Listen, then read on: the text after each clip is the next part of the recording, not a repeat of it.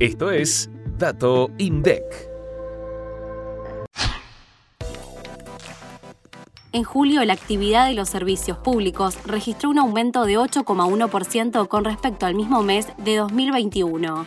El sector de telefonía registró un crecimiento de 3% interanual, mientras que el servicio de correo postal bajó 7%. Por otra parte, el servicio con mayor variación mensual fue transporte de pasajeros, con una suba de 3,5% mientras que la demanda de energía eléctrica, gas y agua fue el servicio que más disminuyó con respecto a junio, con una caída de 2,8%.